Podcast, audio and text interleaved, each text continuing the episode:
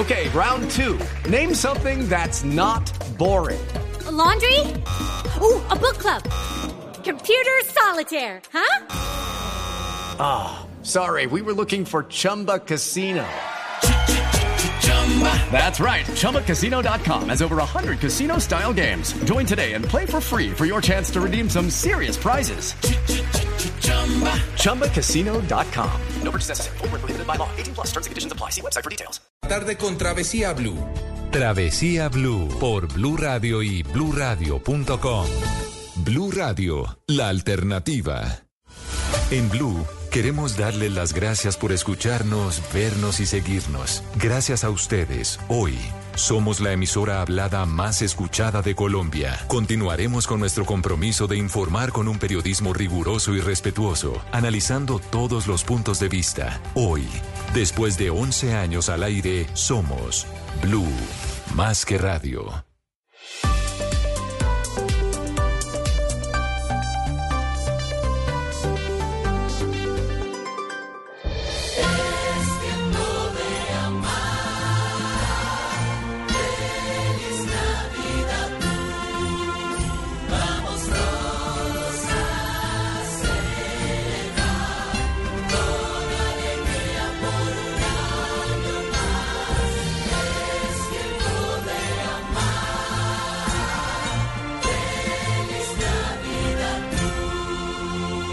Radio, la alternativa. Voces y sonidos de Colombia y el mundo en Blue Radio y bluradio.com, porque la verdad es de todos.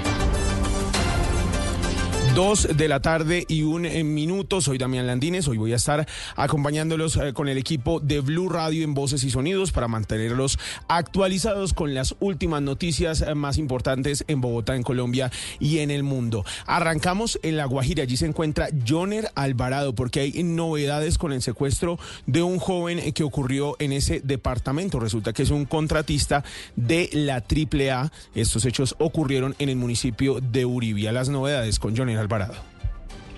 Así es, hay gran conmoción en estos momentos en el departamento de La Guajira por el secuestro del joven de tan solo 19 años de edad, Julián Alandete Rangel lo que hemos podido conocer por parte de las autoridades y los nuevos detalles que se conocen es que este joven fue interceptado por por lo menos unos seis o siete sujetos que ingresaron a la vivienda donde éste se encontraba aparentemente a cometer un hurto. Al no encontrar cosas de valor, de valor decidieron llevarse al joven Julián Alandete, que además de esto es natural de Monpós en el departamento de Bolívar y se encontraba aquí en el departamento de La Guajira junto a su padre que es un contratista de la empresa AAA y que actualmente elabora contratos con la alcaldía del municipio de Uribia y es el encargado de ejercer los mantenimientos y construcción de microacueductos de agua para la zona rural y comunidades indígenas en la zona de la Alta Guajira. La policía y el ejército actualmente mantienen labores y operativos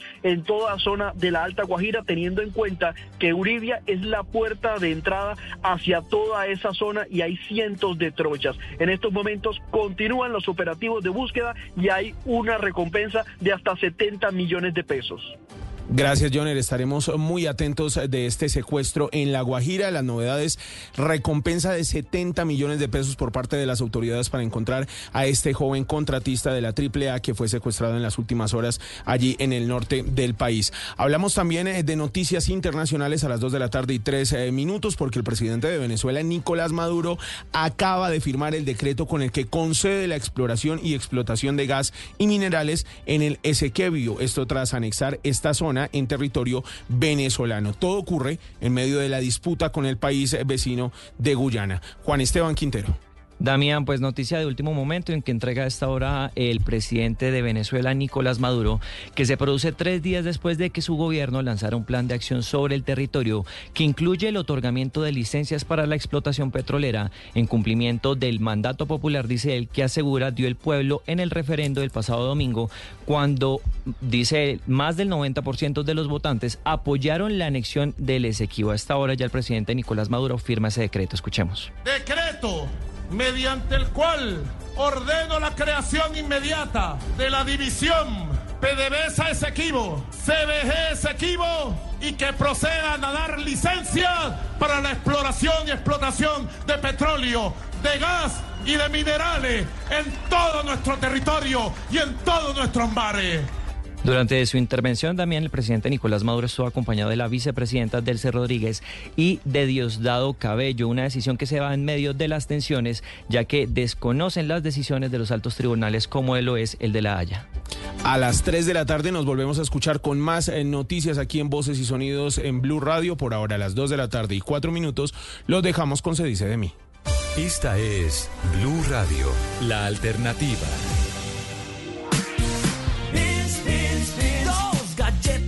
Se atraen. Con rica crema en la mitad. Galleta y crema, yo tuiteo, tú googleas a chatear. Vainilla, chocolate, muy crocante, delicioso, siempre conmigo estás. Los polos opuestos se unen con crema con las nuevas galletas Beans. Dos crocantes galletas de chocolate unidas con la más rica crema. Arthur's Cookies Factory. ¿Qué, qué alimenta a mi mamá? Mi primera gran sonrisa, mis primeras palabritas, como crezco a toda prisa, solo quiero de lechitas. Son mis nuevas de lechitas, mis galletas las más ricas, con amor como ingrediente y con leche de lechitas. Las primeras galletas de tus hijos tienen que ser de lechitas, porque verlos felices te alimenta.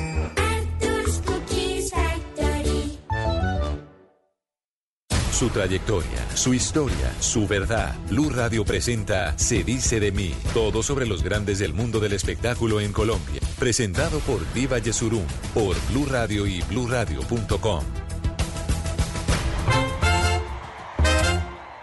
El astro de la salsa, Tito Nieves, está en Se dice de mí para revelar los apartes más interesantes de su existir. Sin duda alguna, este luchador, conocido como el Pavarotti de la salsa, tiene mucho para contar y a Colombia le va a encantar. Aquí se sabrá la verdad sobre su vida. aquí? Sí. ¿Le gusta? Hola, ¿qué tal? Mi nombre es Humberto Nieves, mejor conocido como Tito Nieves. Hoy van a saber la verdadera historia de mi persona. ¿A quién se dice de mí?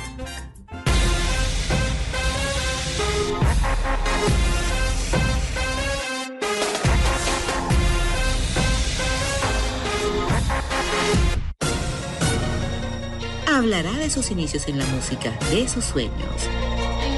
Y yo cogía el, el micrófono, que era un palo de escoba, y me iba frente a un, un, un espejo a hacer la mímica. Siempre me gustaba lo que es la música.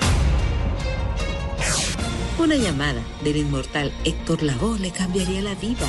Con el tiempo se volverían prácticamente hermanos. Me dice, ve esto, nunca te metas eso. Mírame a mí. Yo nunca metí drogas. Las drogas estuvieron a punto de desviarlo del camino. Yo falté un promedio de 30 presentaciones. No llegaba. Porque estaba no uno, dos, tres días de rumbo. Aquí comienza Se dice de mí, el programa que muestra la vida de las celebridades sin máscaras, hoy con el gran Tito Nieves.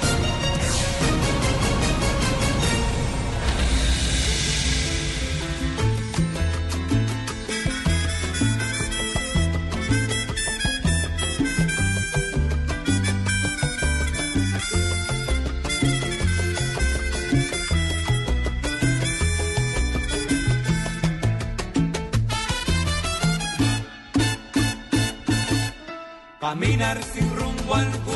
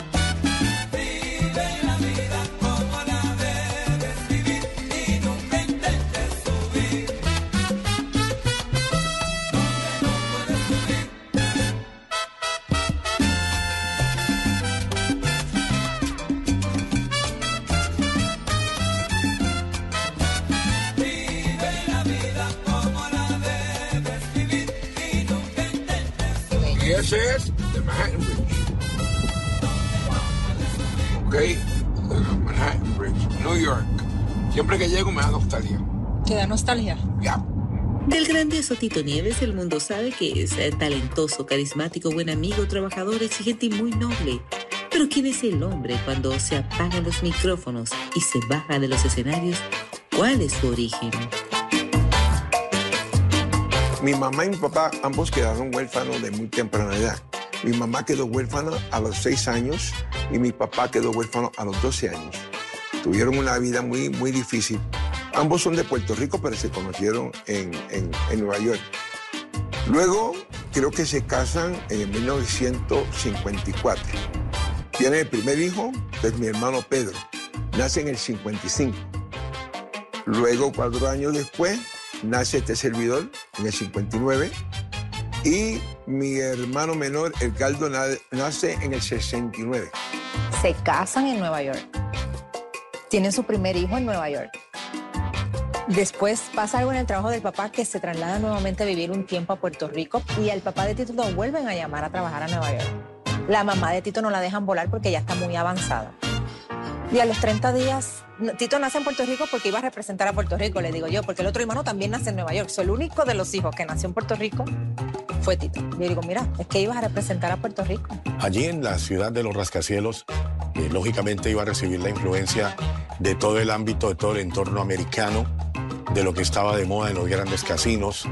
Ubiquémonos más o menos eh, sobre finales de la década del 50 y el 60, cuando empezaban las grandes sesiones, los live sessions, las descargas en los nightclubs de la ciudad de Nueva York, la influencia del cine, mencionemos a Frank Sinatra. Humberto Nieves, más conocido como Tito, el peso pesado de la salsa, el Pavarotti de la salsa. Nació en Río Piedras, Puerto Rico, muchos grandes artistas que viajaron después buscando un mejor futuro a la Gran Manzana, a New York.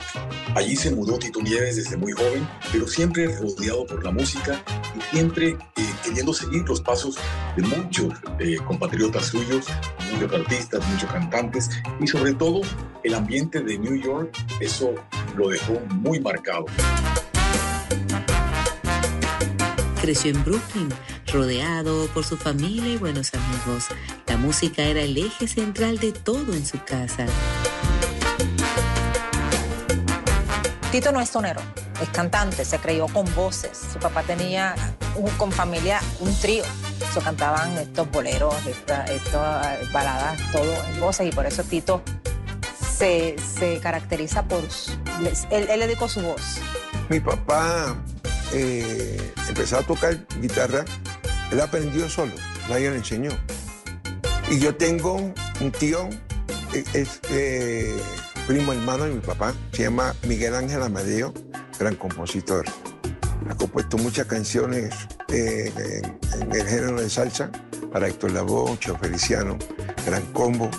El papá de Tito Nieves, que pertenecía a un trío, daban serenatas, pero tiene un ascendente además musical, como quiera que su tío es Maya Amadeo, y a la vez el papá de Maya Amadeo es Alberto Titi Amadeo, el compositor de Idilio, que está todavía muy de moda en varias versiones. Su tío compone idilio, compone eh, lo que me vayan a dar, que me lo den en vida del Gran Combo, compone a, de ti depende a, Héctor Lavoe, mucha, mucha música que, que viene de la vena donde corre su sangre.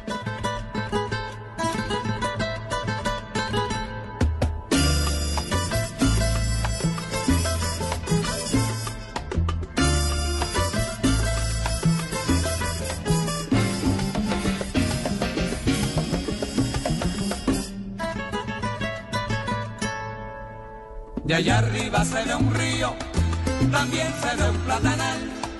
De allá arriba se ve un río, también se ve un platanal. Se divisa un cafetal y más arriba un bohío. Se divisa un cafetal y más arriba un bohío. Pero todo está vacío, solo se escucha el ladrar. Pero todo está vacío, solo se escucha el ladrar. Los perritos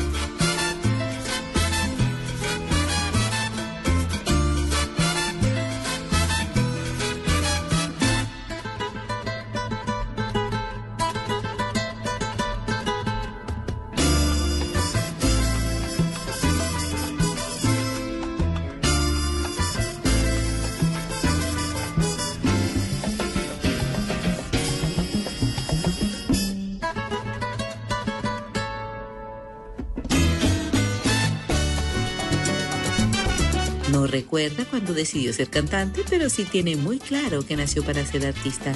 Él estaba destinado a ser una estrella. Mi papá me dice a mí que a la edad de tres años ya se vio la inquietud en mi persona para la música. Y ya como a los seis años, él empieza a enseñarme unos acordes en la guitarra. Y a los nueve años mi mamá me dice que ya yo me sabía una canción en español. Y cuando venía la visita, que yo la cantaba la canción de arriba abajo. Y muchas veces no quería porque yo era tímido. ¿Qué pasa? Empecé a, a tocar diferentes instrumentos. Tocaba batería y tocaba bajo. Empezó a tomar clase de bajo. ¿Qué pasa? Que ya tenía como 12 años cuando empecé a tocar en la iglesia. Nosotros, somos católicos. Y empecé a tocar batería en la iglesia. Y te puedo decir como, como en el 1973, si no me equivoco, escuché un disco por primera vez de Willy Colón y Héctor Lavoe. Esa fue mi primera experiencia con la salsa. Y ahí fue que el mosquito ese salsero me picó y me adherí más a la salsa.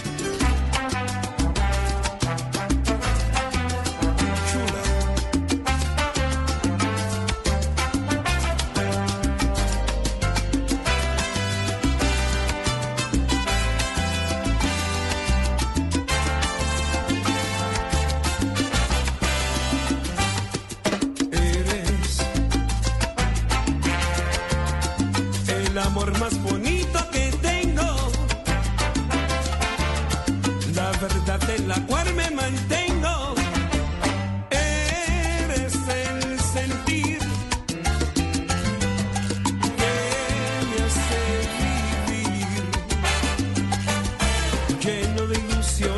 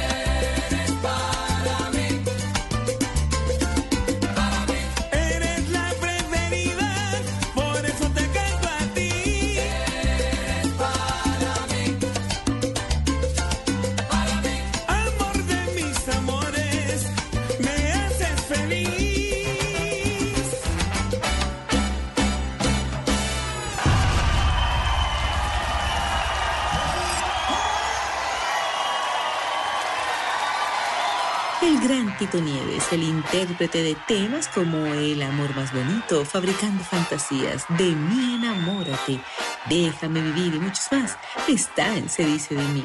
El artista llegó para contarle a Colombia quién es el hombre detrás de la fama, las luces y los escenarios. Cuando entro en la música, estoy viendo en diferentes escenarios Héctor Lavoe por acá, Ismael Miranda por acá, el Ari el Barreto, Willy Colón, Rubén Blades cantando con Barreto. No, no, no había grabado con Willy Colón todavía. El Tito Allen, Gianni Pacheco, esos nombres grandes, Celia Cruz. Yo no, eh, eh, y era gente mayores ya, yo tenía 15, 16 años. ¿Qué pasa? Cuando en 1977 me convierto en el cantante principal de la orquesta, porque el cantante principal se había ido. Luego, en el 78, recibo una llamada de Héctor Lavoe. Hola, ¿puedo hablar con Tito Nieves? Digo, ¿quién es? Héctor Lavoe. Me dice, yeah, right, ok, Héctor Lavoe. Me dijo una mala palabra y yo, oh, eh, Héctor, ¿cómo estás?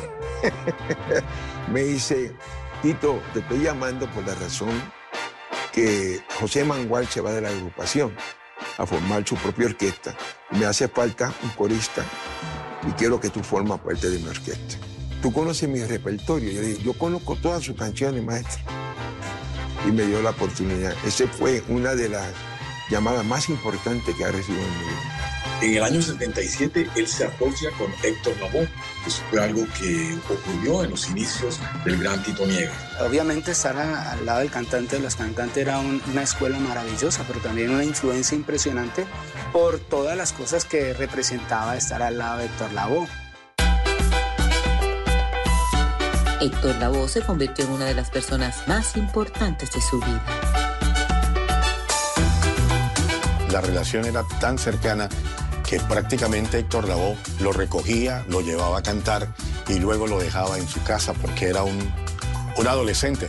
De manera que esa etapa marca mucho a Héctor Lavoe. Héctor eh, me dio ese voto de confianza. Siempre, siempre, siempre, siempre. Yo me pasaba tiempo con Héctor en la casa. Eh, conocía muy de cerca a su familia, a sus hijos, sus hermanas. Yo quisiera que el mundo supiera más de lo personal de Héctor Lavoe, de la imagen que llevan de él. Héctor Lavoe era tremendo ser humano. La pena que me da que Héctor Lavoe no conocía quién era Héctor Lavoe. El potencial, la magnitud de estrella que era. Era tan una persona tan sencilla, tan sencilla. Esa combinación de voces era muy buena, porque Héctor Lavoe tenía una voz muy, muy nasal y Tito Nieves tiene una voz muy limpia, muy clara. Y esa combinación era perfecta. Héctor era de pronto un poco más eh, improvisador, sonero. Tito era un poco más serio y con un canto definido que no se salía de pronto mucho del estilo o de lo que él quería. Me parece que hicieron una amistad muy grande y se ayudaron uno al otro. Éramos una familia eh, y nos respetábamos, nos admirábamos unos a otros. Eh, todos, todos los admirábamos. Yo admiraba a Héctor, eh, Héctor me admiraba a mí, a Cheo Feliciano, eh, éramos una familia, la verdad. Yo llegué después del disco El Cantante. Fue en el 77, en el 78 eh, llego yo. Me recuerdo muy bien que Héctor iban para México y Héctor me dice, ¿tú tienes un pasaporte? Yo le dije, ¿qué es eso? Me dice, olvidado. Y me dio un dinero para que me quedara tranquilo en la semana. Me dice, no cante con nadie. Yo voy a regresar el lunes y, y a trabajar. Yo no, iba, a- yo no iba a cantar con nadie más, estoy cantando conmigo. Pasa, pasa un par de meses cuando se me acerca Ramón Rodríguez, pero para ese tiempo él estaba con Johnny Pacheco. Se acerca y me dice, Tito, hay una grabación que quiere que, si te interesa, que tú le metas la voz.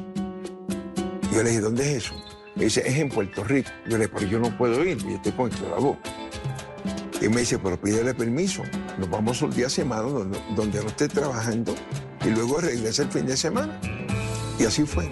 Cuando va a grabar con el- su primer disco, que fue creo que con Jul- Julito Julio y la Masacre, le dice, tú, va- tú vas a grabar, pero que en cada grabación coloquen Canta Tito Nieves. Puede ser conjunto clásico, tú ves todos los álbumes de, de clásico, dice conjunto clásico, Canta Tito Nieves.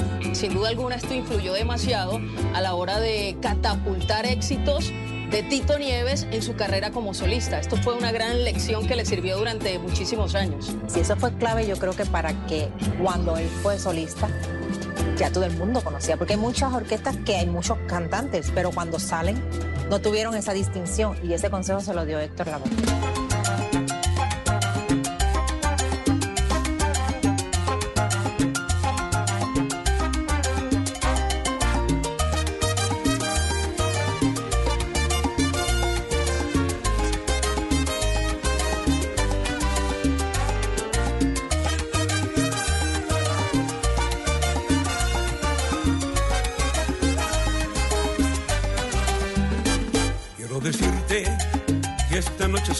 Sin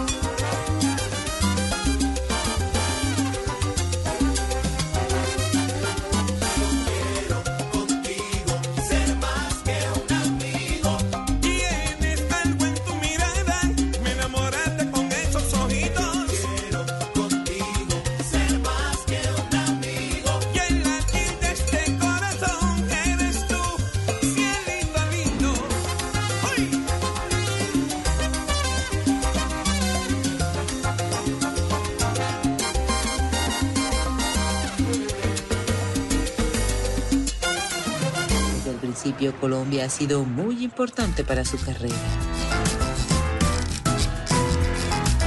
Había como 60 clubes nocturnos en la ciudad de Nueva York. Y de entre esos 60 había como 10 colombianos. Había una cantidad. Ya sabíamos que el colombiano le encantaba la salsa. Ahora yo no sabía a qué magnitud.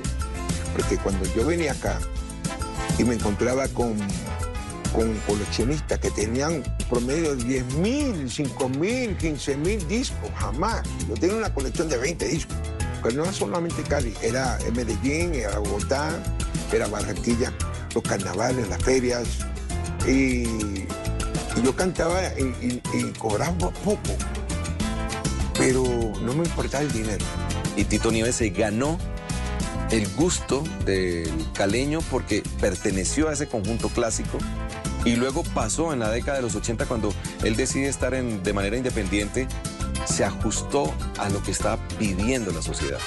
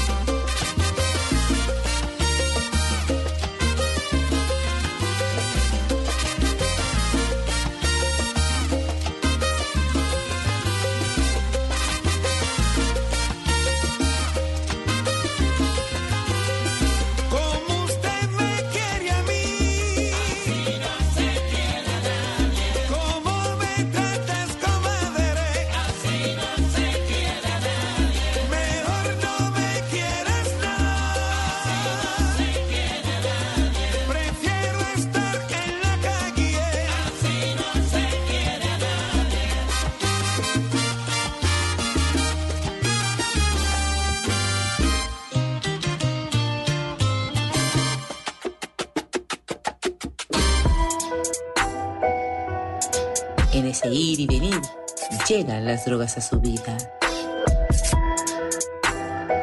Lo más irónico que yo no metí droga con Héctor Lavoe. Yo me recuerdo cuando Héctor se estaba metiendo un pase de perico y tiene el perico en un billete y me dice, ve esto, nunca te metas eso. Mírame a mí. Yo nunca metí droga. Nunca.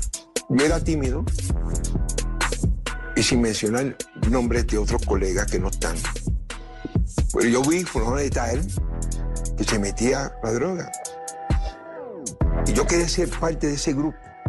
Yo creo que fue más, lo de Tito, más presión de grupo. Él quería, él quería pertenecer a ese grupo. Imagínate, est- estás viendo a, a- tus cantantes y están en eso. Es simplemente, y en ese tiempo era muy, muy común.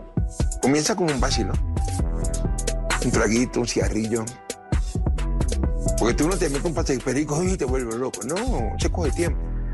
Los que vendían los, eh, este tipo de, de alucinógenos les decían que los hacían sentir bien, que, que los hacían cantar mucho mejor, que, que podían eh, ser mejores en el escenario. que nadie advertido de los peligros, ni había una, una labor, dijéramos, de educación y, de, y decirle, pues, si usted quiere consumir, pero aténgase a las consecuencias. La droga en, en la farándula, en el medio musical, era el pan nuestro de cada día. O sea, eh, si alguien te dice que no usaba drogas, miente, miente. Porque pues todos la usamos, no todos nos hicimos adictos. Yo comencé mi adicción en Nueva York. En Nueva York. Porque la droga era como un traguito. Antes, quiero una cerveza, quiero un trago, no, quiero un pase perico. Sí, vamos. Y vacilábamos toda la noche. Una despedida de año. Tocamos cinco bailes en una noche. Una locura. Tú salías de una discoteca bajaba Héctor Lavoe. Subía al punto clásico. De esta discoteca salía arriba reto con Adalberto Santiago. De esta discoteca, Johnny Pacheco. ¿Quién está aquí tocando? Ah, Willy Colón. ¿Y, y Rubén Blanc con quién? Con Barreto. La ciudad encendida. Nueva York era la capital de la salsa. Y es verdad lo que dice Tito, en una cuadra estaban todos, en una noche tocaban todos, no era sino pasar la puerta siguiente y ahí estaba otro gran artista y pasaban a otro y estaba Tito Puente, estaba Eddie Palmieri, estaban todos, Joe Cuba, todos los grandes.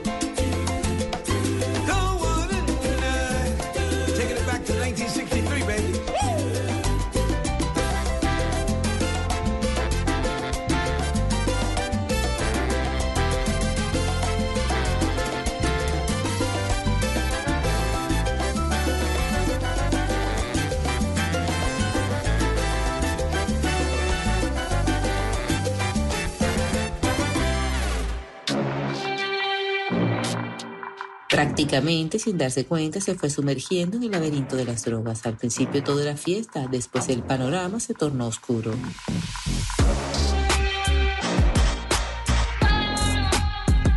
Yo falté un promedio de 30 presentaciones. No llegaba. Porque estaba no uno, dos, tres días de rumbo. En ese año decidí internarme en un hospital de rehabilitación. Y fue la mejor decisión que tomé.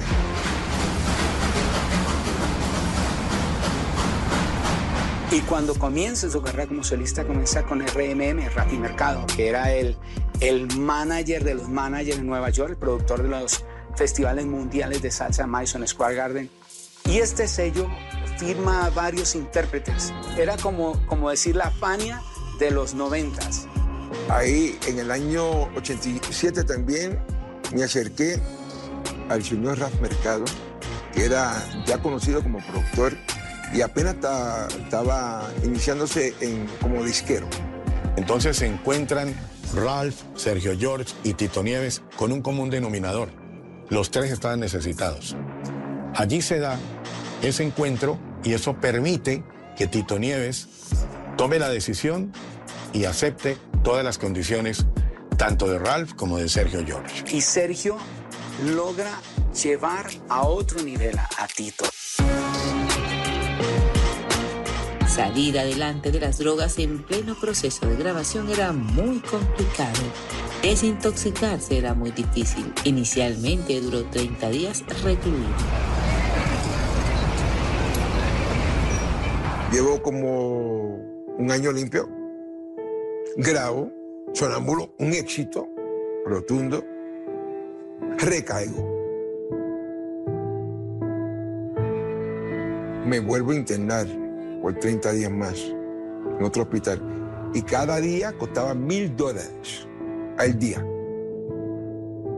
Y esa plata me la pagaba Rap Mercado, pero me lo descontaba. Mi mamá que se sentó y me dijo, Tito, nosotros te dimos los mejores ejemplos. Mi mamá me miró a los ojos y me dice, Tito, de mis tres hijos tú eres el latir de mi corazón. Y eso me rompió el alma. Que tu mamá te diga eso. Esa madre que los 15 años que yo salía a hacer mis labores como cantante, a los 16 me esperaba hasta que yo llegara en la sala. Esa madre que, que, daba su vida por mí, yo la estaba matando. Bueno, ni cuenta me daba. Y esto es una cosa que yo quisiera que el mundo sepa. Que el día que usted vaya a tomar una droga, lo que sea, piénsalo bien. Porque no se afecta a una sola persona, se afecta a la familia.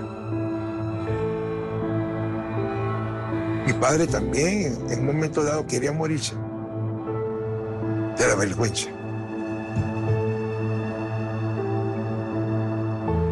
Aún así, yo recaí como cuatro o cinco veces. Yo nunca fui a la cárcel, pero yo viví una cárcel emocional.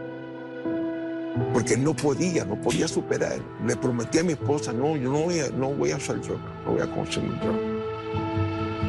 Pero llegaba a la discoteca, Tito, eh, un pasecito, eh, ya, vamos. Yo me olvidaba todo. Me recuerdo que la mamá de Laura había fallecido. Yo tenía que estar en el entierro. Nunca fui, nunca llegué. Nunca llegué.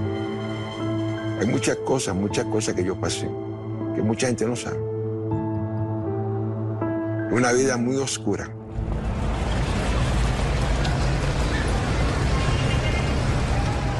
En el 1991,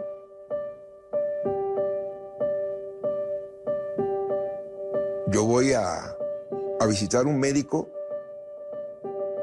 que se llama Ricardo Soler.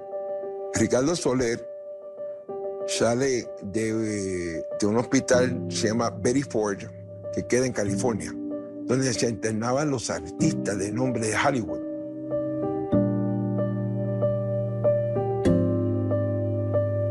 Pero yo tenía que firmar, firmarle como un contrato, porque él no se hacía responsable. Si yo consumía droga, consumía una cantidad de alcohol, me podía morir con, esa, con esas inyecciones que me aplicaban. Y así fue, yo iba cada tres meses, cada tres meses hasta que cumplí mi primer año. Y aquí estoy, 32 años después. Él va eh, todos los años a una casa que hay de rehabilitación donde vivimos y se sienta y charla con, los- con los- con los adictos. Y ver esa charla que él da, yo lloré. Tito Nieves sí lo hizo.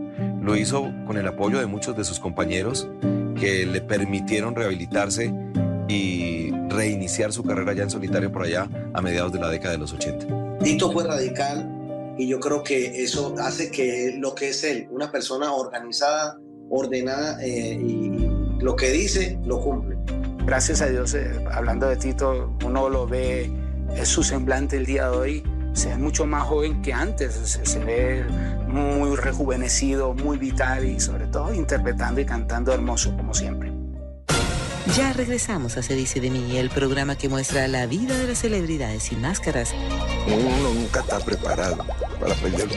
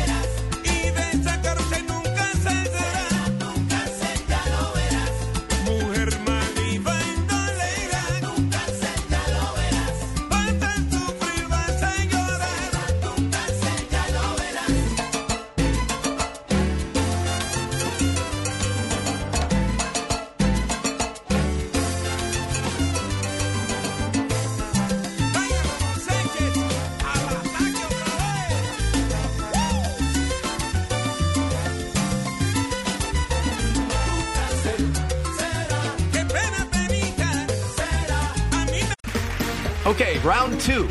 Name something that's not boring. A laundry? Ooh, a book club. Computer solitaire, huh? Ah, sorry, we were looking for Chumba Casino. That's right. ChumbaCasino.com has over 100 casino style games. Join today and play for free for your chance to redeem some serious prizes. ChumbaCasino.com. No purchase necessary. Where prohibited by law. 18 plus terms and conditions apply. See website for details.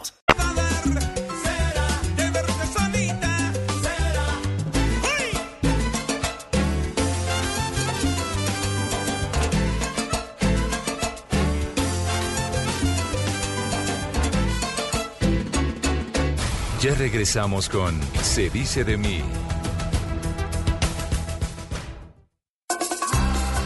Deleitinas. Qué ricas. Las galletas que saben amor. Nuevas deleitinas. Saladitas, dulcecitas, son muy suaves, exquisitas. Mañana, tarde y noche o cuando quieras. Con amigos, en familia, de Nuevas galletas de Leitinas, el delicioso sabor de compartir. Arthur's Cookies Factory.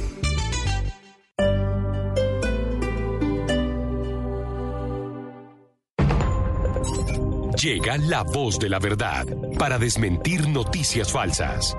Pregunta para Vera. Está circulando por redes sociales una captura de pantalla de un supuesto correo enviado por el Centro Cibernético Policial en el cual, con ocasión de los recientes hackeos a varias entidades del Estado, solicitan no abrir correos provenientes de Minsalud, Supersalud y SIC, ya que pueden ser robados los datos personales y financieros. ¿Esto es verdad? Esta noticia es falsa.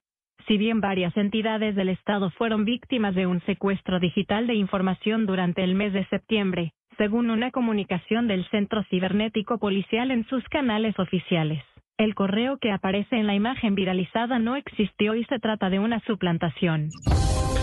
Escucha la radio y conéctate con la verdad. Una iniciativa de Blue Radio en unión con las emisoras que están conectadas con la verdad.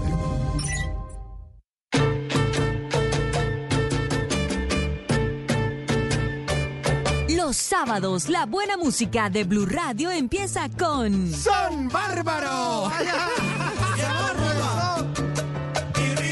La música afrocubana, la salsa y los ritmos del Caribe tienen su puesto ganado los sábados después de las 8 de la noche o después del fútbol.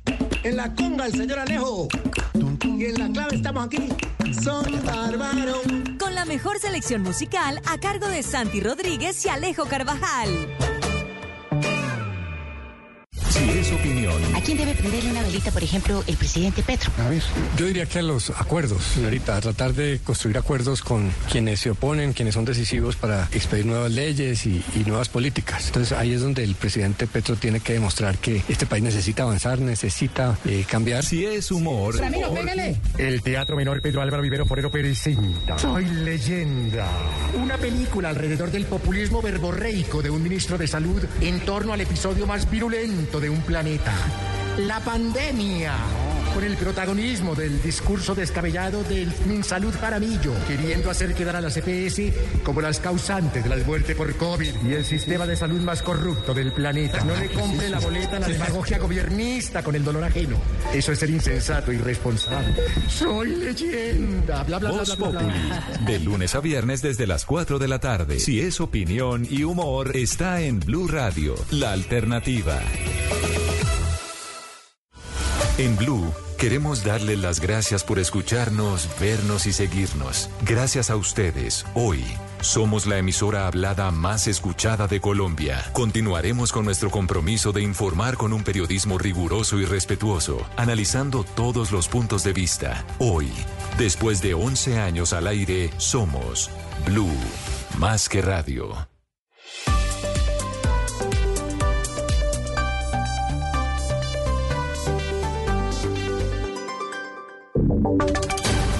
Voces y sonidos de Colombia y el mundo en Blue Radio y bluradio.com, porque la verdad es de todos. 3 de la tarde y 4 minutos. Tenemos eh, noticias que le puede interesar si tiene un vehículo, por ejemplo, como una motocicleta de hasta 200 centímetros cúbicos, un taxi o un microbús, porque resulta que el gobierno acaba de publicar el decreto con el que prorrogaría el descuento del 50% para el SOAT. Juan Esteban Quintero. Sí, señor, también pues acaba de salir este decreto y especifica lo siguiente, los vehículos de las categorías ciclomotor, motos de menor de 100 centímetros cúbicos, motos de 100 centímetros cúbicos y hasta 200 centímetros cúbicos, así como autos de negocio, taxis y microbuses urbanos, también servicio público urbano, buses y busetas y por último vehículos de servicio público intermunicipal estarían cobijados por esta di- directriz que lo que hace es prorrogar ese descuento del 50% en el, impue- en el impuesto del SOAT. Dice el decreto lo siguiente, Damián, abro comillas, a partir del 1 de enero de 2024, para las categorías antes mencionadas, el valor a pagar equivaldrá aproximadamente al 50% del precio final vigente al 14 de diciembre de 2022, ajustado anualmente por la variación anual de la unidad de variación tributaria. Las personas que deseen hacer, eh, cierro comillas, las personas que deseen hacer comentarios, Dami- Damián, sobre la propuesta del gobierno nacional podrán hacerlo por medio del portal web del Ministerio de Hacienda hasta el próximo 12 de diciembre. Y mientras el gobierno está pensando cómo beneficiar con estos descuentos al sector transportador, en Buenaventura hay polémica e inconformidad de, por parte de la comunidad por el incremento de 200 pesos en el servicio de taxi. Alejandro Muñoz. La comunidad de Buenaventura deberá pagar un incremento en el servicio de taxi durante estos días del mes de diciembre. Serán 200 pesos para el servicio de los usuarios en general y 300 pesos para quienes pidan un taxi a través de empresas. Guillermo Mosquera es presidente de Taxcolgar e indicó que el ajuste se da bajo la figura de prima como incentivo a los conductores. Eh, siempre se ha dicho empezando el mes de diciembre había que autorizar esta prima para mañana para posteriormente los usuarios y los conductores sepan que la prima navideña. Sencillamente hicimos la proyección de 200 pesos para tener la prima navideña y, y, en, y en carrera eh, individual o, o- o por empresa, digamos así, serían los 300 pesos. El decreto estará vigente en las próximas horas para que los usuarios preparen su bolsillo con este nuevo ajuste a la tarifa de servicio en el principal puerto sobre el Pacífico colombiano. Y hablamos también de lo que ocurre en esta temporada de Sembrina con el tema de la pólvora, porque hay indignación en el país con el video que se conoció en las últimas horas de un hombre lanzando un volador con la boca. Esto ocurrió en el municipio de La Ceja, en Antioquia, el departamento con más quemados en Colombia. Julián Vázquez tiene la historia. En video quedó registrado el momento en el que un joven que era grabado por otra persona lanza con su boca un volador. El hecho ocurrió en el barrio San Cayetano del municipio de La Ceja, en el oriente antioqueño, y fue rechazado por el alcalde Nelson Carmona. Por fortuna no ocurrió ningún hecho que lamentar, pero sin lugar a dudas rechazamos desde el municipio de La Ceja como alcalde. Eh, desde hemos hecho un esfuerzo muy importante para eh, durante estos cuatro años disminuir notablemente hasta en un 90% las cifras de quemados comparados con el cuatro anterior y por eso pues eh, lamentamos esta situación. El alcalde también confirmó que el joven está siendo localizado por las autoridades para la imposición del respectivo comparendo.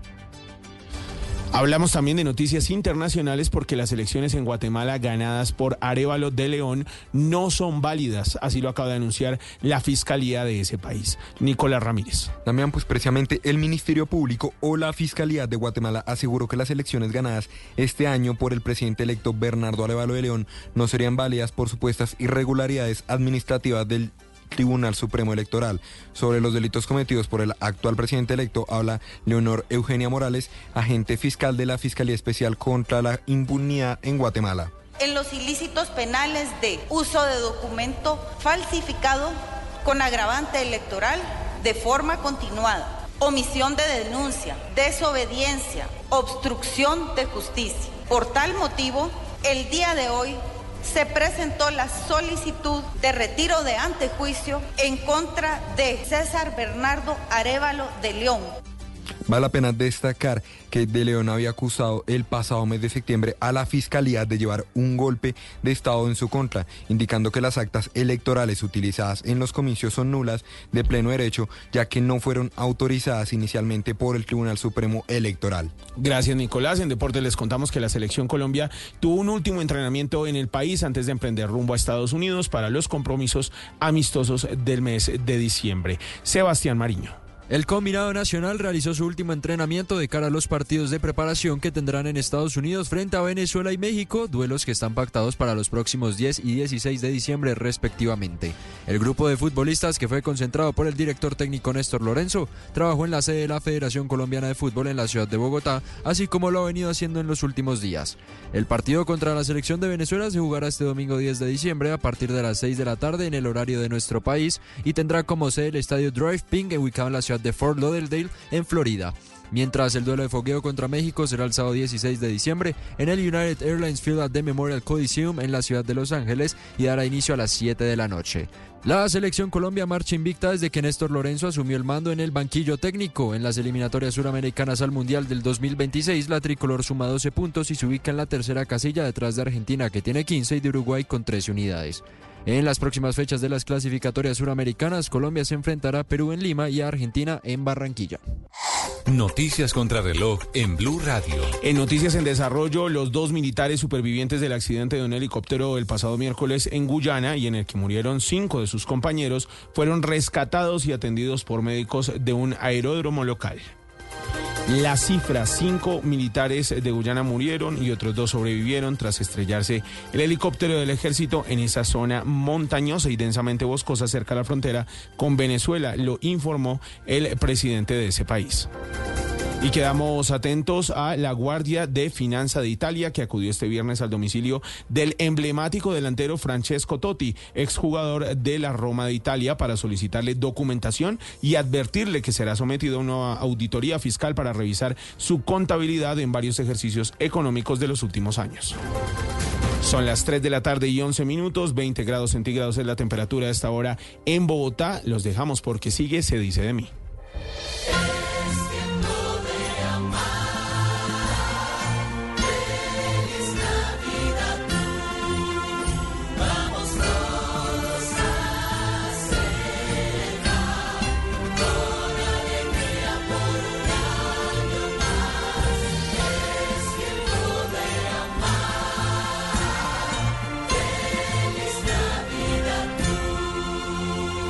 Radio, la alternativa.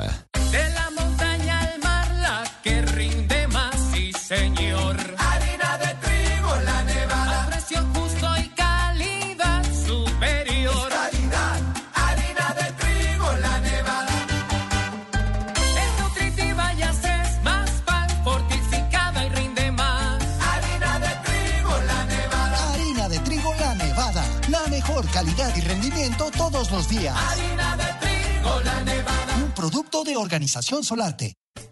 Este sábado en Travesía Blue, ¿cuáles son las propiedades curativas del mar? Se acercan las vacaciones y les recomendamos cómo no gastar más de la cuenta. Nos hospedaremos en la casa colonial mejor conservada de Cartagena. Alisten maletas porque nos vamos de viaje este sábado después de las 2 de la tarde con Travesía Blue. Travesía Blue por Blue Radio y bluradio.com. Blue Radio, la alternativa. Llega la voz de la verdad para desmentir noticias falsas. Pregunta para Vera. En un video que circula por redes sociales se observa al primer ministro de Israel, Benjamín Netanyahu, durante un discurso en el cual, según los subtítulos en español, van a armar la primera bomba nuclear del país en 48 horas para hacer desaparecer la franja de Gaza. ¿Esto es verdad? Esta noticia es falsa. Expertos chequeadores revisaron el video original del discurso del funcionario y no encontraron mención alguna sobre una bomba nuclear. Se trató de una manipulación en la traducción al español a través de subtítulos para desinformar. Escucha la radio y conéctate con la verdad. Una iniciativa de Blue Radio en unión con las emisoras que están conectadas con la verdad.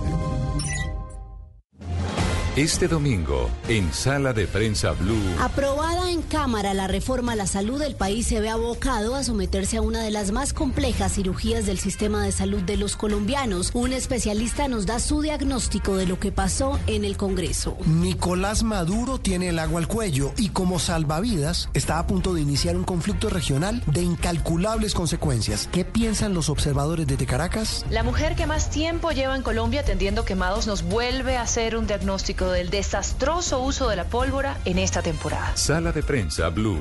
Este domingo desde las 10 de la mañana. Presenta Juan Roberto Vargas por Blue Radio y bluradio.com.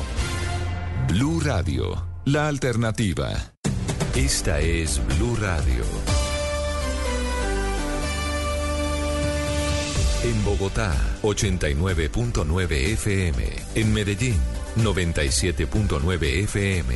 En Cali, 91.5 FM. En Barranquilla, 100.1 FM. En Bucaramanga, 960 AM. En Pereira y el norte del Valle, 89.2 FM. En Tunja, 103.1 FM. En Villavicencio, 96.3 FM. En Armenia, 89.2 FM. En norte de Santander, 97.7 FM, en Neiva 103.1 FM y en Córdoba 96.0 FM. También en bluradio.com, en Facebook Blue Radio Colombia, a través de Twitter en arroba Blue Radio Co y en la señal de TDT.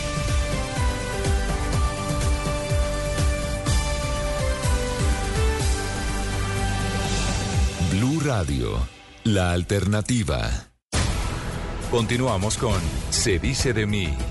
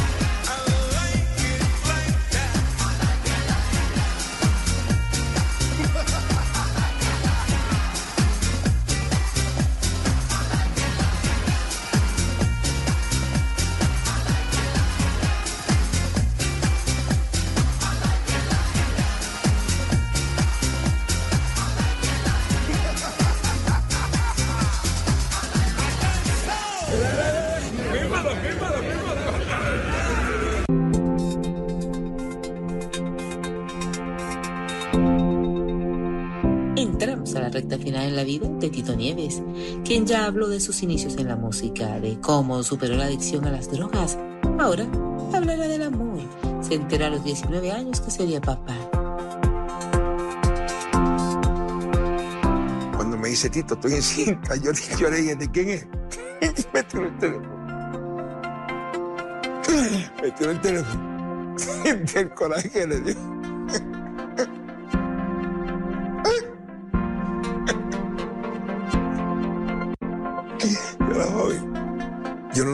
Y, le digo a mi papá, papá, le digo, tengo que hablarte. Me dice, ¿qué pasó?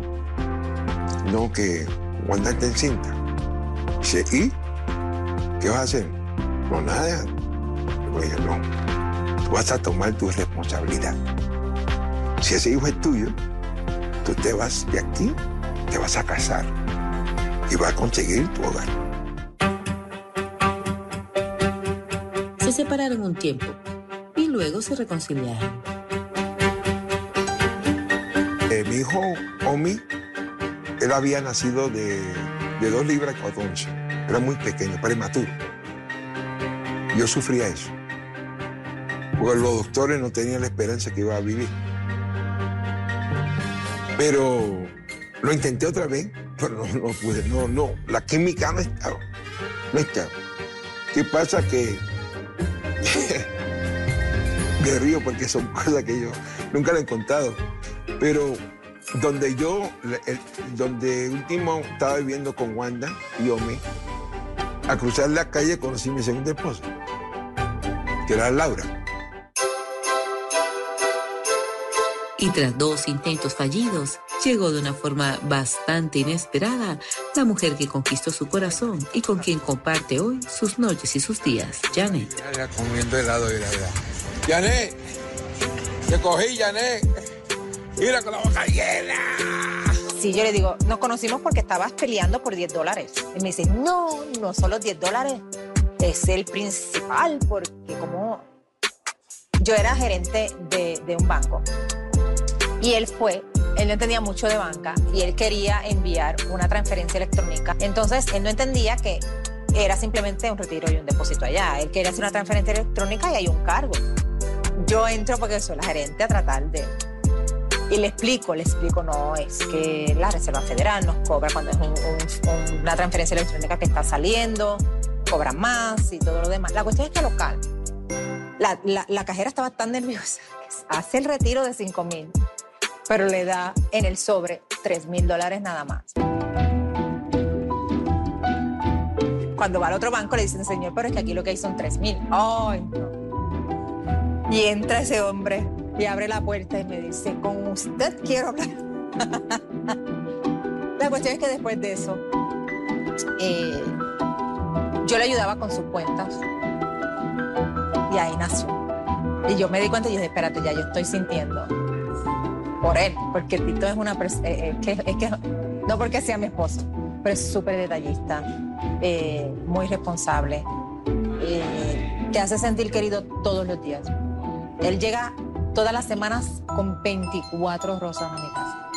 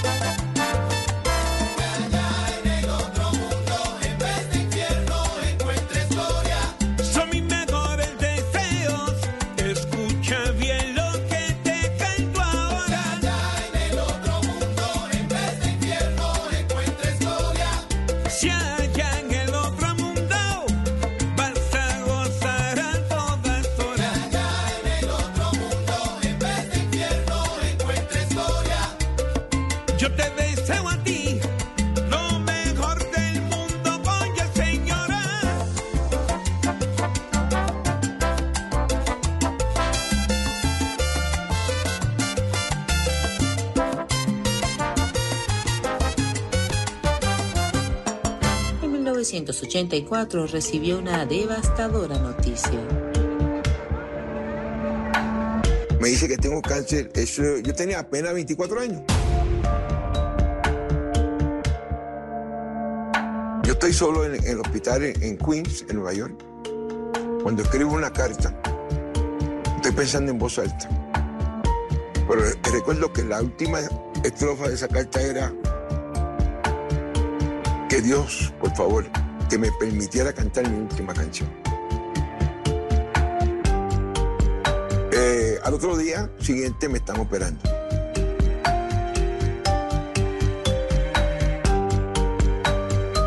Voy a bajo de la sala de operación y recuerdo cuando el médico le dijo a mi papá y mi mamá, hay alguien allá en el cielo que ama a ese ser humano, ya no tiene cáncer.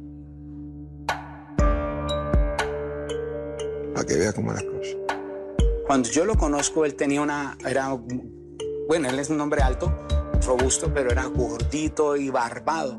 Y en cierta manera su barba ocultaba esa cicatriz en el cuello. Y él nos comentaba la anécdota de que Dios había hecho un milagro. Y nada más escucharlo cantar es un milagro. Una persona que sobrevive a cáncer ya es un milagro. Pero sobrevivir y el instrumento que le ha tocado a la enfermedad, estar intacto, es otro gran milagro. Años más tarde volvió al quirófano, esta vez por cuenta de su corazón. Era el pericardio. El pericardio es un tejido que, que, que eso es otra. Yo digo que Dios tiene un propósito grandísimo porque de cada 10 personas, 9 mueren y se dan cuenta en la autopsia que es el pericardio. Estuve dos años batallando con una enfermedad, un virus que me dio. Me atacó el pericardio. Tú puedes vivir sin eso. Pero ¿qué pasa? Cuando eh, esa membrana se endurece, el corazón no puede hacer su trabajo. En el 2018 salgo para, para San Diego con mi esposa. Cuando llego a- casi a la puerta, puedo respirar.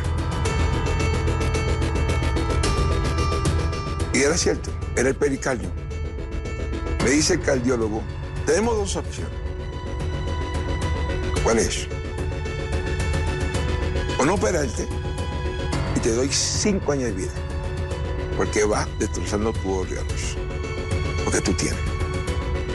O me dejas operarte y te regreso tu salud.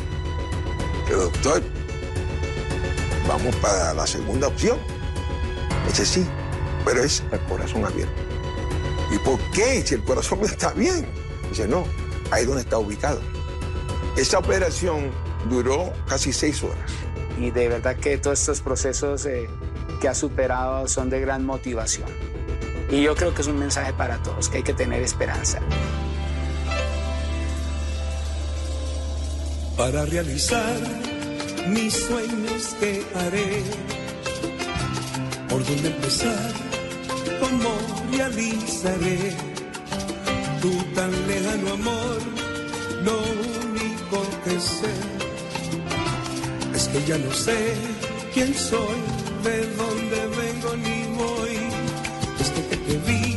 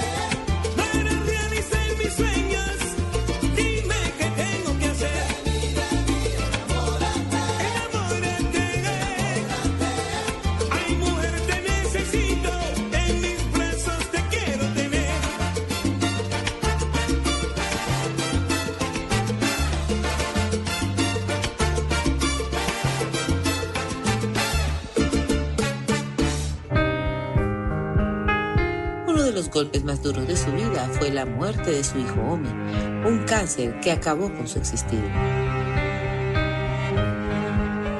Comenzó con un tumor y el tumor se lo, eh, sacaron. Y luego, en dos años después, fue que le corrió a los tejidos y a los pulmones. Ya era muy, muy tarde. Uno, uno nunca está preparado para perder un hijo. Am, yo no me pierdo en la música para olvidar ni para aliviar- el dolor. No. Yo siempre busco de Dios esa fuerza, esa fortaleza. Am, todavía sufro su ausencia. En cinco días, cumpleaños, mi hijo, nunca me olvido. En mi casa, la foto de mi hijo está por toda la casa. Las cenizas de mi hijo están en mi cabecera de noche. Mí yo nunca lo vi. Nunca. Le pedí perdón a mi hijo porque yo como padre, yo creía que me estaba votando cuando le daba todo lo material. Con Omi yo fui padre, no fui papá. Porque le falté mucho. No estaba en condiciones. Estaba más en, en vacilón, en la rumba. Por eso fue que le pedí perdón. Sí, siempre va a ese, pude haber hecho más, pero yo le digo que se concentre en los momentos que sí pasó con él, porque ya lo que fue fue, pero mal padre no, no, no fue, y más que bien estaba ahí para él, pasó su enfermedad con él también. El tema Fabricando Fantasías es un éxito a nivel mundial. La canción dedicada a su hijo Omi tiene 106 millones de reproducciones. Es una canción de amor. Esa canción Jorge, Luis Piloto no la escribió para mí. Pero ¿qué pasa? Cuando yo estoy buscando para retomar mi carrera, buscando canciones, le pido de favor a Jorge Piloto que me envíe canciones. Cuando pongo el cassette, el cassette que él me da, la primera canción que sale es Fabricando Fantasía. Y de- después de la primera estrofa, yo paro el cassette y Piloto me, me dice, ¿no te gustó la canción? Yo le Piloto, esa canción es para mí. Y él se queda callado. Se queda callado. Me dice, Tito, yo no, la escribí con esa intención. Pero si así tú la sientes, por favor, con toda mi bendición, utilízala. Pero en la parte que dice quisiera verte despertar, quítale y ponle quisiera verte caminar. Yo le dije no. Porque a mi hijo Omi cuando le daban la quimioterapia, yo lo que cuando regresaba a la habitación, yo lo que esperaba que abriera los ojos. Esa parte es bien importante de la canción. identifica esos momentos tan álgidos, tan difíciles para muchas personas que pierden familiares, seres queridos. Y se convirtió en un verdadero clásico de Tito Nieves. Fabricando fantasías es hoy por hoy uno de los temas obligados de Tito Nieves en todas sus presentaciones. Es una de las composiciones para mí más sentidas en cuanto a la salsa se refiere. Tito se la canta a su hijo que fallece y en el año 2004, Fabricando Fantasías, así titula este álbum con el cual participa por los premios Grammy Latino. Yo tuve la oportunidad de grabar con esa producción y darme cuenta de que eh, era una canción que él quería siempre tenerla para recordarlo. De hecho, al final de la canción, cuando va a terminar, él siempre hace una oración que el, público no se da cuenta, porque él solamente baja la cabeza y hace la oración y cuando ya termina la oración, pues todos hacemos el último acorde que es donde termina la canción en vivo. Cuando escucho esta canción me, conmovió muchísimo porque regularmente la gente cree que es un despecho, una canción a un desamor, pero cuando nos confiesa que el trasfondo era sobre su hijo, se hace mucho más impactante para cada uno de nosotros. Yo veo a las personas en todos los shows, siempre alguien llorando, pero con un sentimiento de, de saber que tuvo una pérdida así. Y ver cómo se identifican con eso, porque es, es una canción, es como un desahogo. Y es una añoranza de esa persona que perdí, volver a abrazarte, volver a verte, volver a, a estar ahí. Sigo fabricando fantasías porque es lo que es.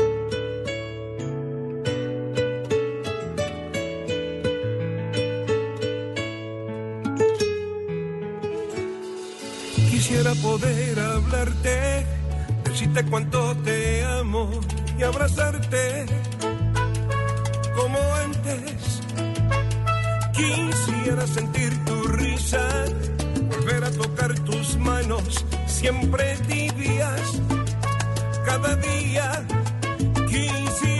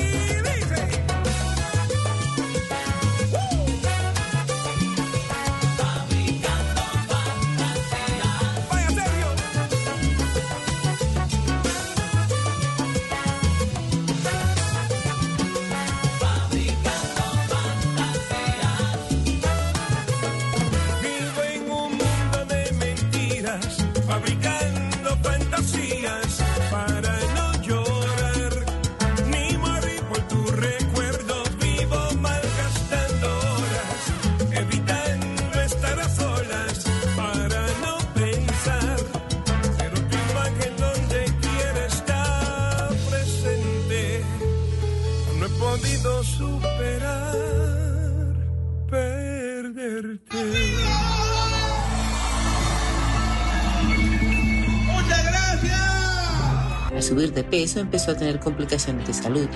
Un día decidió ponerle punto final al tema.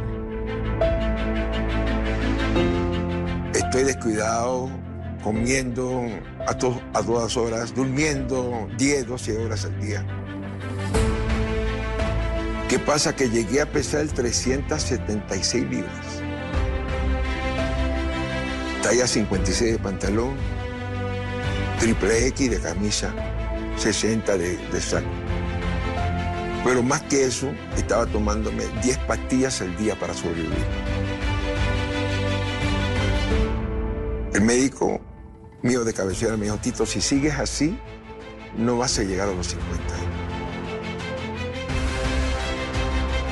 ¿Qué pasa? Que yo tenía que tomar esa decisión. Fue una de las mejores inversiones que hice, porque el seguro no cubría la, la operación. A mí me costó 18 mil dólares, pero fue la mejor inversión que hice. que él hace ejercicio, porque él, él cuida su voz, él, cui- él no le gusta salir a una presentación si se siente mal.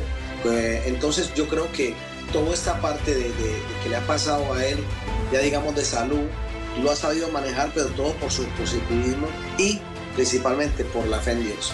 Se hizo una cirugía de estómago y bueno, eso no fue impedimento para observar y ver al Pavarotti de la salsa en tarima, que día tras día su energía en tarima es, es una cosa de locos.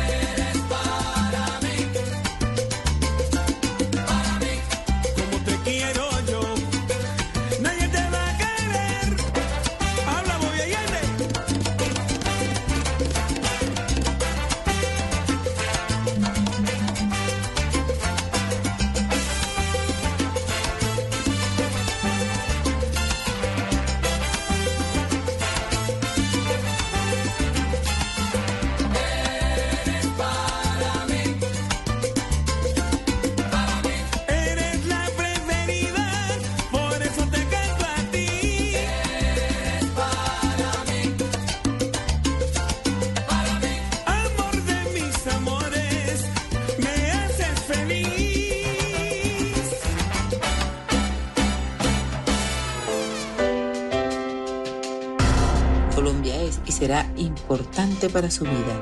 Tito Nieves es un luchador. Hoy le contó su vida a los millones de seguidores de nuestro país, revelando sus aciertos y desaciertos, demostró que es un ser humano como cualquiera, pero con un corazón tan grande como pocos. Tito es un punto referente de la música salsa en el mundo, un hombre muy admirado que tiene como única meta hacer sentir por él muy orgullosa a la familia. Ese es su mayor premio.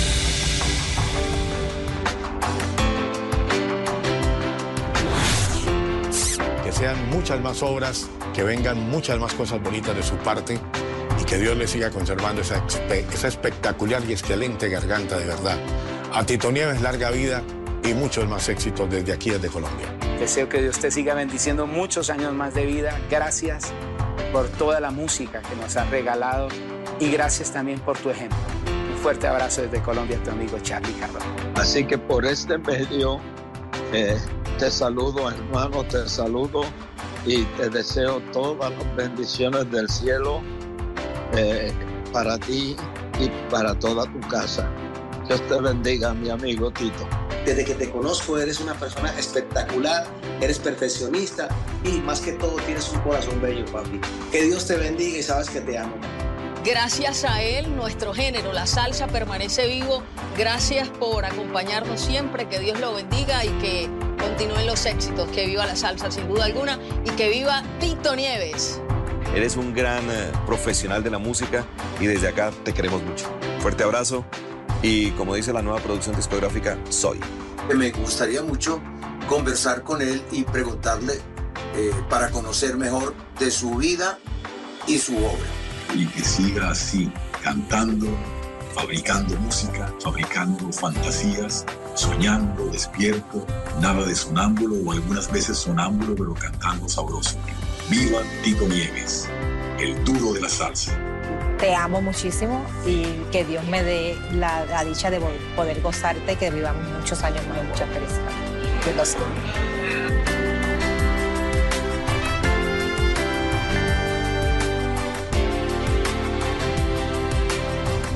Con este mensaje me despido de todos ustedes.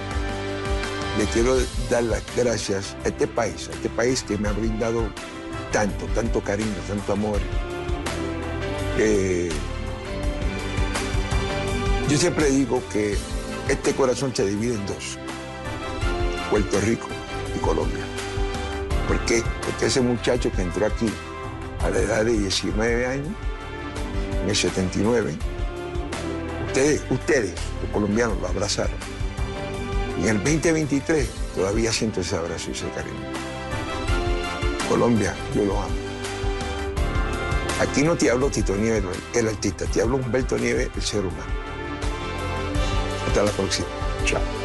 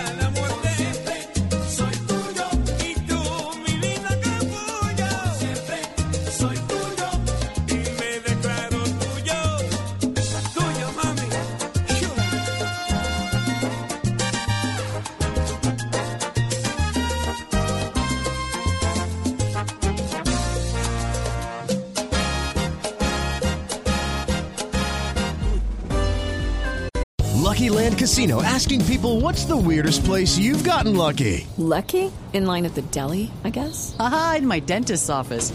More than once, actually. Do I have to say? Yes, you do. In the car before my kids' PTA meeting. Really? Yes. Excuse me, what's the weirdest place you've gotten lucky? I never win and tell. Well, there you have it. You can get lucky anywhere playing at LuckyLandSlots.com. Play for free right now. Are you feeling lucky? No purchase necessary. Void where prohibited by law. 18 plus. Terms and conditions apply. See website for details.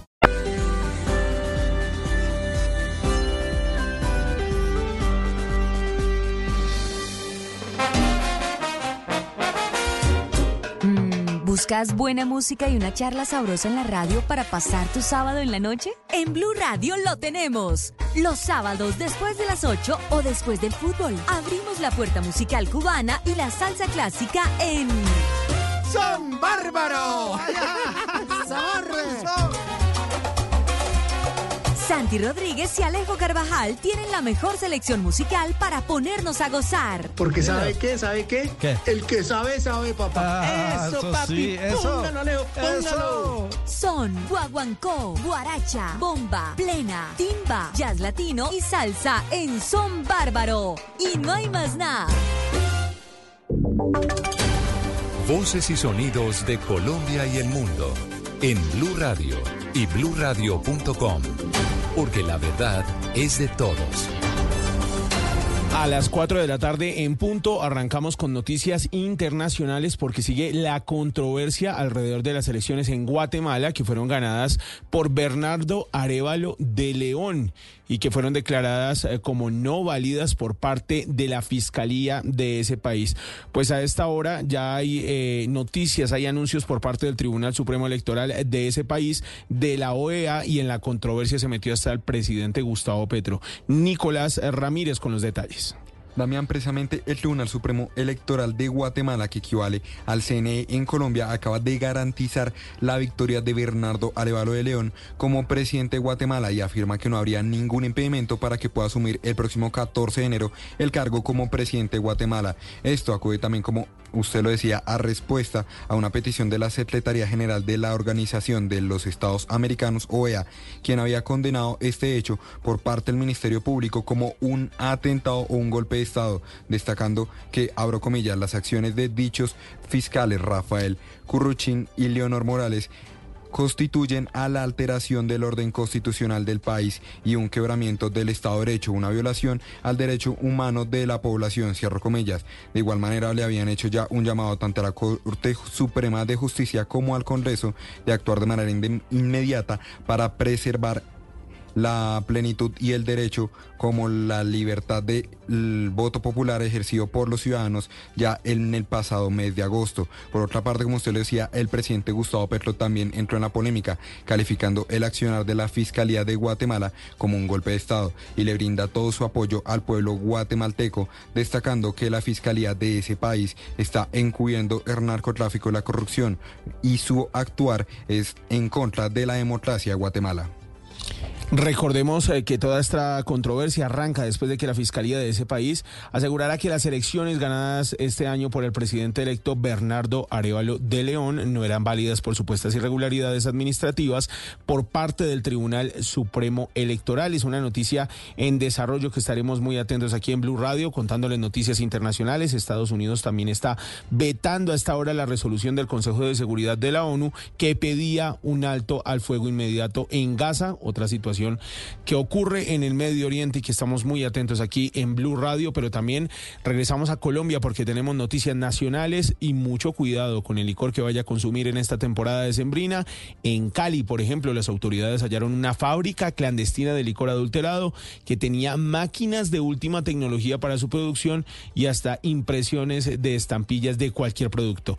Alejandro Muñoz tiene la historia. En un gigantesco operativo, autoridades lograron desmantelar una fábrica que producía 1.800 litros de licor adulterado en una semana. Las diligencias de registro y allanamiento se llevaron a cabo en el barrio Vipasa y San Nicolás de Cali. Las ganancias superaban los 500 millones de pesos y para su producción tenían máquinas de última tecnología evaluada en más de 800 millones de pesos. El brigadier general Daniel Gualdrón es el comandante de la Policía Metropolitana de Cali. Se incauta allí eh, maquinaria especializada como estampadoras, troqueladoras, códigos de impresora digitales avaluados por más de mil millones de pesos, que eran utilizados para la elaboración de las cajas, etiquetas y moldes de diferentes marcas para licor nacional y extranjeros. 17 mil tapas plásticas. En 10 días la policía afectó el núcleo de la red criminal más grande de licor de contrabando en la ciudad. Días atrás se impactó una vivienda donde comercializaban el producto. El licor era ofertado a un precio menor para ser más atractivo a los comerciantes de tiendas y estancos.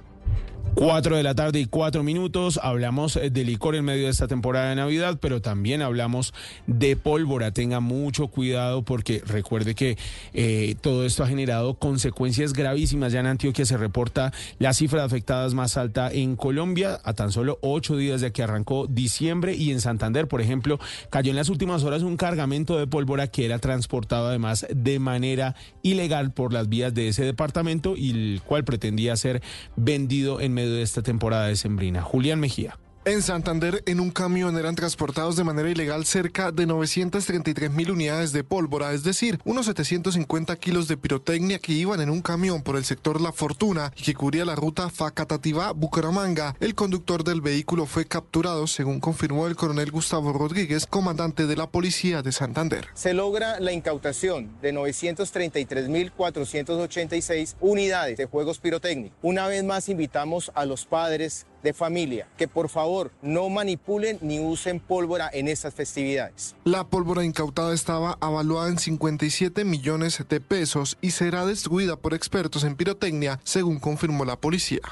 Y en la región del Caribe sigue la alerta naranja declarada en pasados días para atender los fuertes vientos que estarían alcanzando los 55 kilómetros por hora en esta región del país. Adrián Jiménez. En el Caribe persisten las alertas eh, tanto por fuertes vientos como por el alto oleaje, que se encuentran muy por encima de los valores promedios, o como por los niveles en la cuenca baja del río Cauca, según advirtió este fin de semana el IDEAM, mientras que los vientos estarían alcanzando hasta los 55 kilómetros por hora, es decir, entre 25 y 30 nudos, la altura en el oleaje podría estar superando los 2 metros, una condición atmosférica que se ha mantenido a lo largo de esta época navideña. Daniel Useche es el jefe de la Oficina de Pronósticos y Alertas del IDEAM. Se mantiene la alerta naranja por viento y oleaje con valores por encima de lo normal de amenaza para la navegación menor en amplios sectores del centro y suroeste del mar Caribe colombiano, especialmente en alta mar. En cuanto a la proyección de lluvias para este fin de semana, el IDEAM advierte algunas precipitaciones de ligeras a moderadas que podrían estar registrándose entre el sur de Bolívar y el archipiélago de San Andrés, sin riesgo de tormentas eléctricas.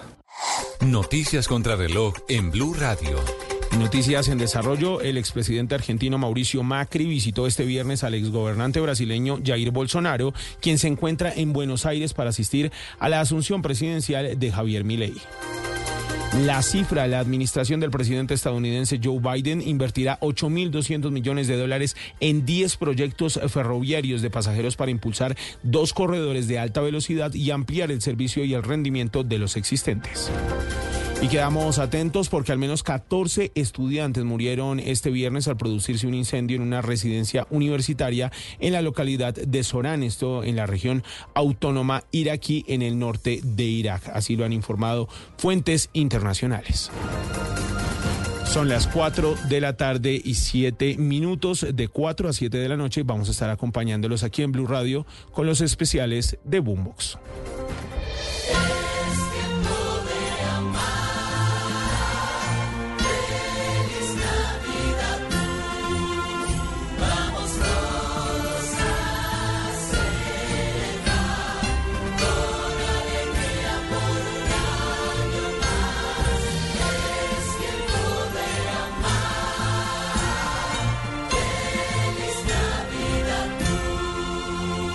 Radio, la alternativa.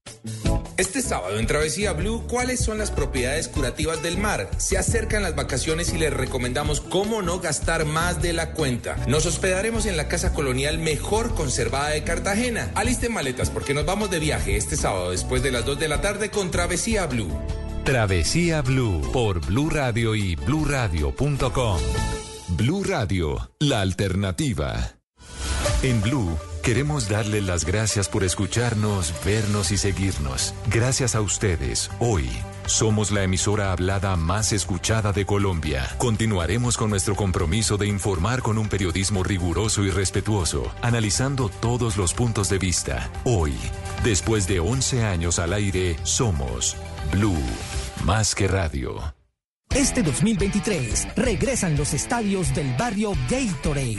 Gatorade renovó las canchas para demostrar que en los barrios hay talento. Estaremos en Medellín el 10 de diciembre, en Itagüí, en la cancha Santa María. Si quieres saber más, síguelos en las redes sociales. Arroba Gatorade Colombia. Gatorade. Transmisión especial de Blue Radio y BlueRadio.com. Esta es Blue Radio. En Bogotá, 89.9 FM. En Medellín, 97.9 FM. En Cali, 91.5 FM. En Barranquilla, 100.1 FM. En Bucaramanga, 960 AM. En Pereira y el norte del Valle, 89.2 FM. En Tunja, 103.1 FM. En Villavicencio, 96.3 FM. En Armenia, 89.2 FM. En Norte de Santander, 97.7 FM. En Neiva, 103.1 FM. Y en Córdoba, 96.0 FM. También en bluradio.com. En Facebook, Blue Radio Colombia. A través de Twitter en arroba Blue Radio Co. Y en la señal de TDT.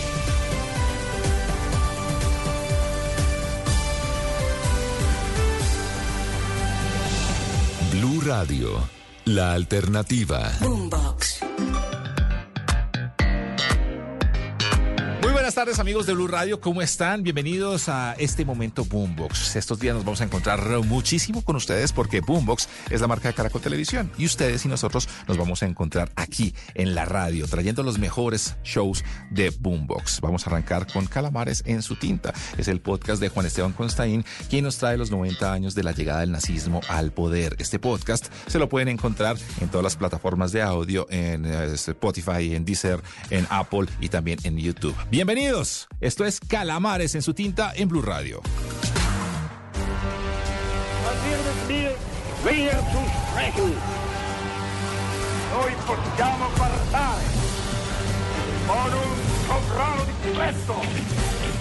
Hola a todos, bienvenidos a este proyecto que hoy empieza. Ojalá nos acompañen siempre. Se llama Calamares en su tinta.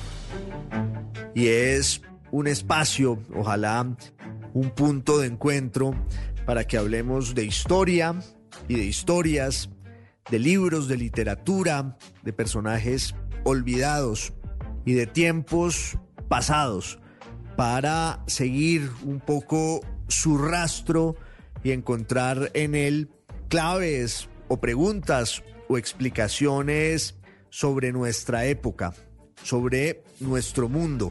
Al final, ningún tiempo es pasado y nuestro presente está habitado por todos los que lo fueron alguna vez y lo determinan para bien y para mal, de manera mm, sutil, de manera mm, profunda.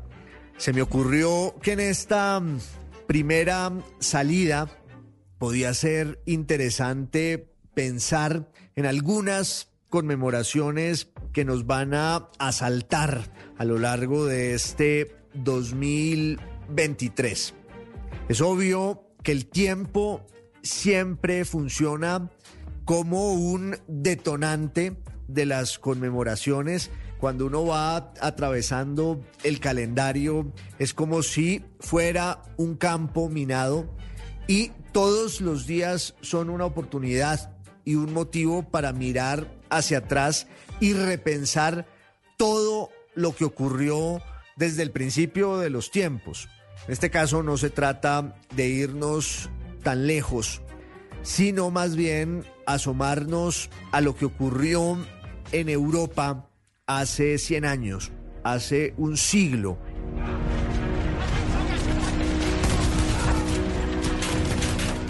En lo que va del siglo XXI hay como esa obsesión, esa pulsión por vernos en el espejo de lo que ocurrió en la Primera Guerra Mundial y en el periodo de entreguerras hace 100 años.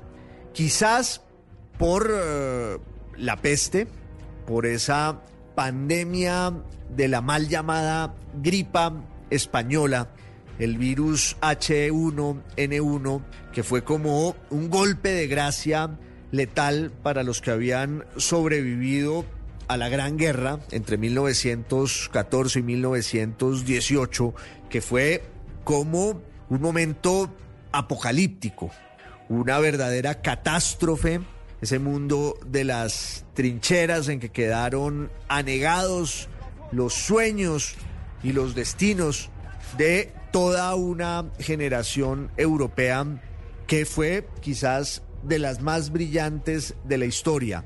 Y como si eso no fuera suficiente, al terminar la guerra, viene la pandemia entre 1918 y 1920 y 21, ahondando las consecuencias económicas y políticas y los estragos de la guerra. Y quizás por eso nos interesa tanto repensar ese momento de la historia y reflejarnos en él.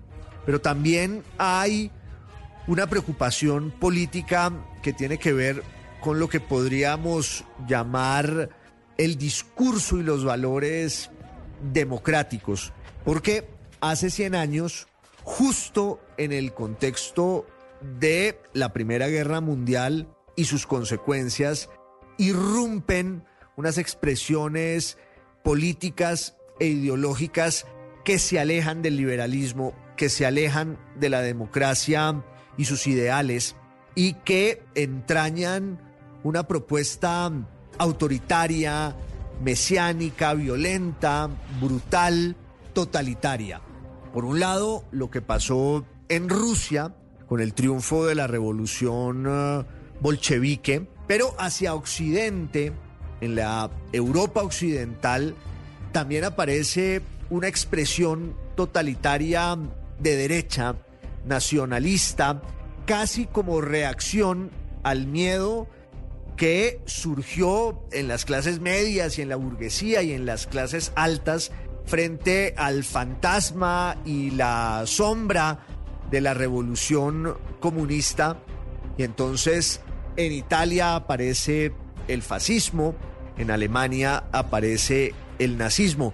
De hecho, hace unos meses estábamos conmemorando también entre octubre y noviembre del año 22 la llegada al poder de Mussolini con sus camisas negras, cómo entran a Roma y empiezan una revolución desde adentro que va a ser el inicio de esa dictadura espantosa. Caso alemán no lo es menos y de pronto conviene que hoy nos centremos en él por razones, ya digo, conmemorativas. 1923 es un punto de quiebre, de inflexión definitorio en este relato de cómo la llamada República de Weimar empieza a ser agua y va a surgir esa monstruosidad que es el nacionalsocialismo, el nazismo. En enero de 1933, hace 90 años, Adolf Hitler es llamado a ser eh, canciller y a tomar las riendas del gobierno en Alemania, pero ese es un punto de llegada. Y para que ese destino trágico se consumara, pues fue precisa una década de lenta fragua y concepción de la dictadura y del horror del nazismo.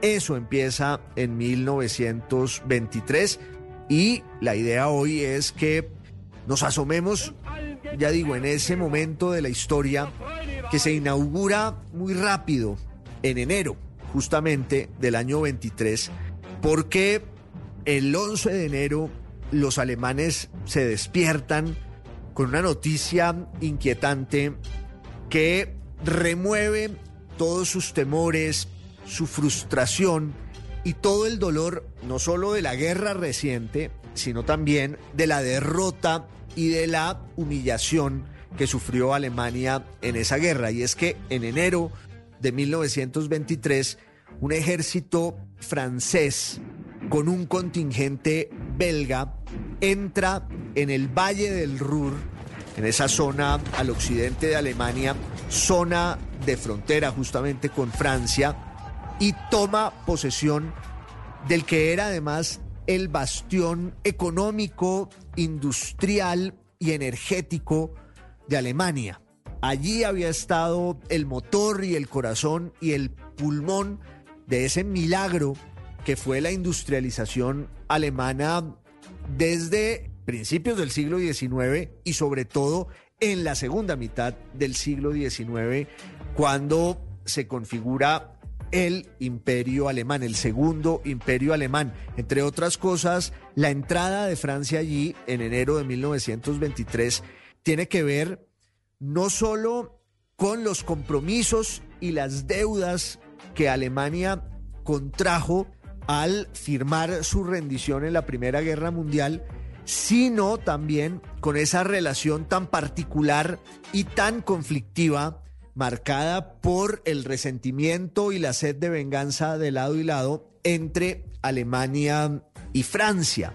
De hecho, en 1870 y 71 había habido una guerra entre la Francia imperial de Napoleón III y la Prusia de la dinastía Hohenzollern y de Otto von Bismarck, ese gran estadista y el artífice no solo de la victoria de Prusia sobre sus enemigos, entre ellos y de manera muy importante Francia en 1870 y 71, sino también el artífice de la creación de un Estado alemán. Antes de 1871 podríamos decir que Alemania no existía, era una nación sin Estado y sin unidad territorial. Y tras la guerra contra Francia, Prusia se vuelve el puntal desde el que se construye la unidad alemana, que no era nada fácil porque había muchas diferencias lingüísticas, territoriales y sobre todo religiosas entre el sur católico y el sur y el occidente católicos y el norte y el este prusianos.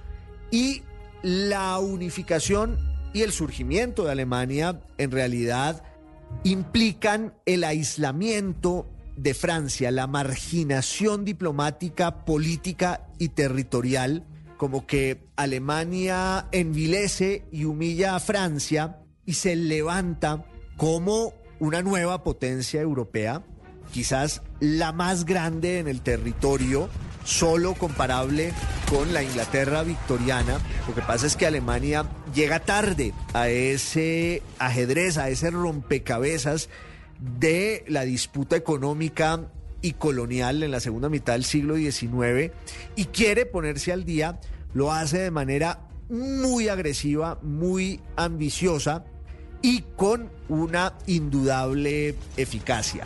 De manera que a principios del siglo XX, pues Alemania es la gran potencia de Europa y Francia guarda ese resentimiento y ese resquemor.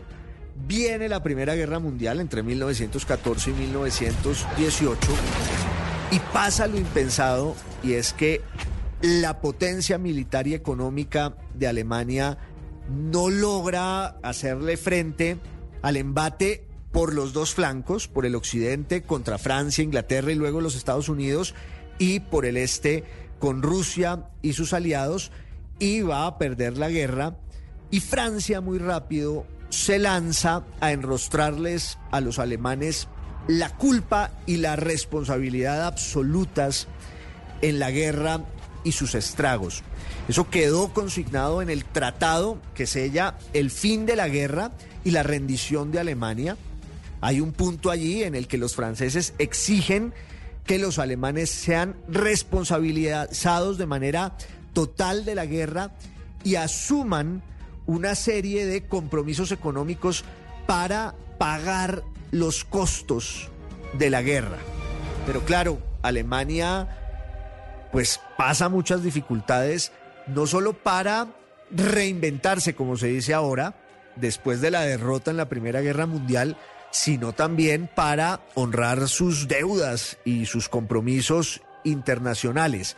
Alemania fue un imperio, una monarquía imperial y colonial desde 1871 hasta noviembre de 1918. En 1919, conservando algunas instituciones y una cierta nostalgia imperial, se vuelve una república que aspira a lograr un ordenamiento democrático y hasta cierto punto liberal, lo cual era muy difícil porque los que hicieron ese proyecto, que es lo que por lo general llamamos la República de Weimar, porque fue en esa población alemana que tenía una tradición cultural y espiritual tan importante, donde se sentaron las bases del nuevo modelo político y se escribió una constitución. La República de Weimar era el intento de unos juristas muy respetables por hacer viable el Estado alemán, pero dentro de la confrontación permanente entre las nuevas fuerzas democráticas y políticas, muchas de ellas enemigas de la democracia y del liberalismo, y también los voceros nostálgicos del pasado, del imperialismo, muchos de los cuales añoraban ojalá una restauración de los Hohenzollern, cosa que nunca pasó. Entonces la República de Weimar eh, da sus primeros pasos con muchas dificultades al interior y hacia afuera pues tiene que vérselas con esta situación de postración y de permanente humillación que tiene a Francia como el más importante de sus verdugos. La consecuencia de toda esta maraña es que en el año 23, en enero del año 23, entran los franceses, invaden el occidente alemán, el gobierno alemán para pagar su deuda empieza a emitir cada vez más moneda, el marco se va depreciando, se va devaluando y cuando uno piensa en la evolución económica y monetaria de la Alemania del año 23, se da cuenta de que es casi de ciencia ficción. Es una caída abismal de todos los indicadores económicos en los que uno pueda pensar. Al principio un dólar valía unos miles de marcos y hacia el otoño de 1923 ya vale varios miles de millones de esa moneda que desaparece, que es una caricatura, pero a esto hay que sumarle el hambre, la crisis económica, la frustración, el resentimiento y la sensación de que quienes están gobernando no dan las respuestas que el pueblo quiere oír para salir de la crisis y de la turbulencia.